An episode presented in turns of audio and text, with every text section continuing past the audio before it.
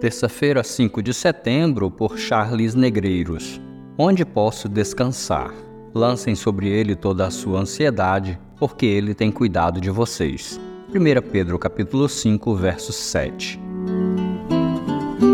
O fatalismo diz: o que há de ser será. Não há nada que eu possa fazer diante das circunstâncias da vida e do desconhecimento do futuro. Portanto, tomara que dê tudo certo. O cristianismo diz: Há um Deus no céu e ele rege o universo na força soberana do seu poder e no conselho perfeito da sua sabedoria. Em Cristo estou perto, junto, próximo dele, e por isso, graças a ele, se alguma situação me deixa ansioso e apreensivo, ele está pronto para me aliviar esse fardo. Portanto, não há razão para continuar ansioso.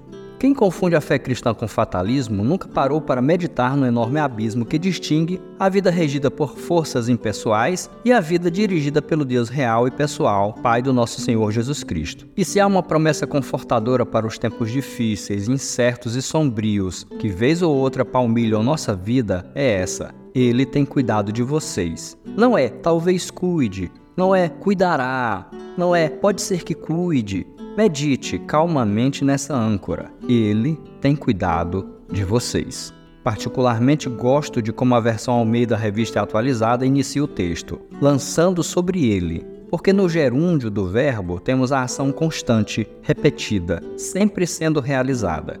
Graças a Deus que é assim, porque as ansiedades nos assolam todo dia e, para alguns, a todo instante. Quer um conselho? Troque com Deus o seu fardo. Como fazer isso? Lançando sobre ele toda a sua ansiedade. Porque, na verdade, as aflições desse mundo são muito maiores e muito mais profundas do que você pode perceber. E ele tem cuidado de nós em cada uma delas.